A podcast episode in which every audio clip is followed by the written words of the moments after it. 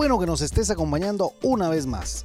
Te damos la bienvenida al podcast de la hora silenciosa de Palabra de Vida Guatemala. Cada uno de nuestros misioneros se han preparado para compartir contigo este comentario. Te animamos a que tengas un corazón dispuesto a recibir el consejo de la palabra de Dios.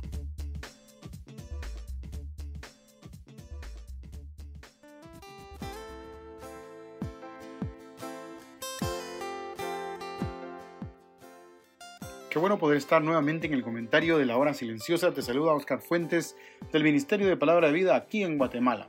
Un escritor dijo lo siguiente, cuídate de añorar lo que alguna vez fuiste cuando Dios quiere que seas algo que nunca has sido. Hoy veremos otra de las cosas que el rey seguía cargando, aunque en esta ocasión no era una consecuencia de parte del pecado de él, de David, sino consecuencia de Saúl, quien había matado a los Gabaonitas.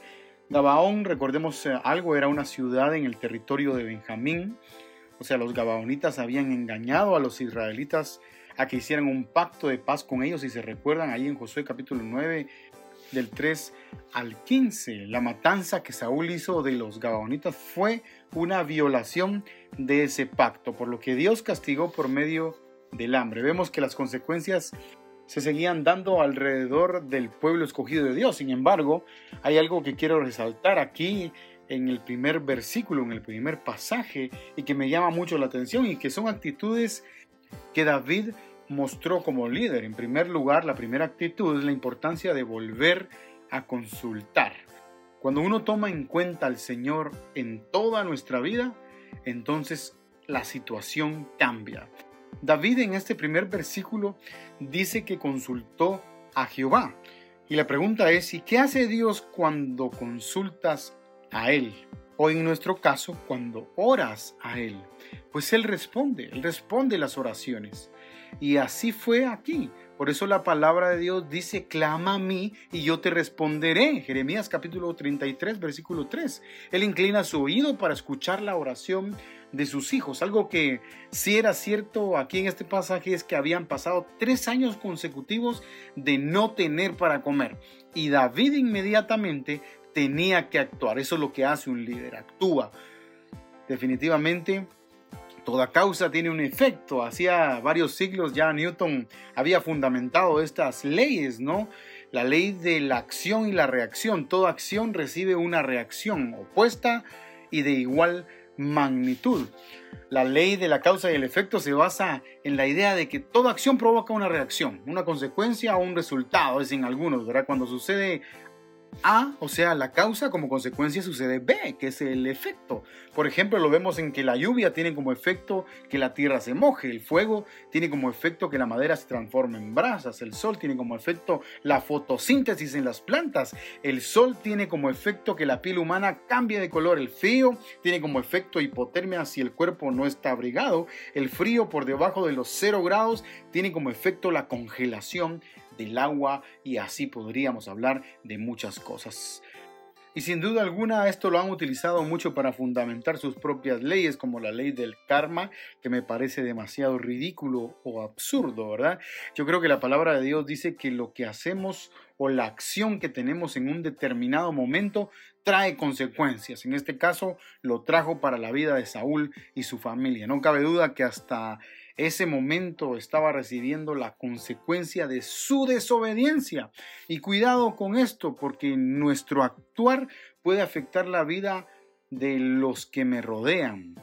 Y al final de al cabo, Jesús usa esto de una manera magistral y para bien, contrario a lo que el mundo te dice. Mateo capítulo 7, versículo 12 dice, así que todas las cosas que querráis que los hombres hagan con vosotros, así también haced vosotros con ellos. Y utiliza esta frase, porque esto es la ley y los profetas. Así que yo te animo a esto, a considerar que toda acción va a tener una reacción, toda acción va a tener una consecuencia. Piensa en esto cada vez que quieras hacer algo incorrecto delante del Señor. La segunda actitud que mostró David aquí fue la de ser pacificador. Qué importante es que en todo ámbito pueda haber alguien que tenga una actitud correcta ante las situaciones. Una actitud correcta delante de Dios demuestra una actitud justa ante los hombres. Y esto fue lo que demostró a los Gabaonitas. Al voltear a ver atrás y preguntarle a Dios qué es lo que había pasado y la respuesta de Dios dio una luz a David de que tenía que actuar de una manera justa sobre una situación que a pesar que habían pasado muchos años, se tenía que resolver. Y esto me muestra un principio importante para mi vida. Las situaciones tienen que resolverse en el presente. Tenemos que exhortarnos, animarnos y no dejar que los problemas sigan arrastrando más problemas y por más tiempo. Recuerda que un conflicto no resuelto te perseguirá hasta que lo puedas solventar.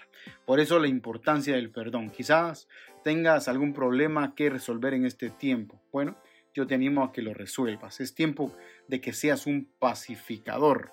A mí me llama la atención porque David le pregunta a los Gabaonitas, ¿qué haré por vosotros o qué satisfacción os daré para que bendigáis la heredad de Jehová? Bienaventurados los pacificadores, porque ellos serán llamados hijos de Dios. Mateo capítulo 5, versículo 9. ¿Quieres ser llamado hijo de Dios? Sé un pacificador. Y la tercera actitud, y no menos importante, es la actitud de respeto y honor al luto. Esto me hace acordar en los tiempos que estamos viviendo hoy de no poder despedirnos de una manera digna de los familiares. David había experimentado el luto con la muerte del bebé y la muerte de Absalón y sabía que este tiempo era doloroso para Rispa y se había enterado de lo que ella había hecho y dice el versículo 11 y fue dicho a David lo que hacía Rispa hija de Aja concubina de Saúl. Entonces David fue y tomó los huesos de Saúl y los huesos de Jonatán una verdadera acción de honorabilidad. Eso es lo que hace un hijo de Dios, honorable en todo lo que hace. Por eso vívelo. Termina el verso 14, y Dios fue propicio, que significa que estuvo dispuesto a favorecer. Y es que cuando en mi vida tengo actitudes que son correctas delante de Dios, eso es lo que pasa. Él es propicio a nuestra vida, a estar de nuestro lado, al lado de la victoria. Así que te animo a consultar a Dios en tu vida siempre, a ser pacificador y a tener una actitud correcta delante de Dios, una actitud correcta delante de los hombres. Que el soberano Dios bendiga tu vida grandemente.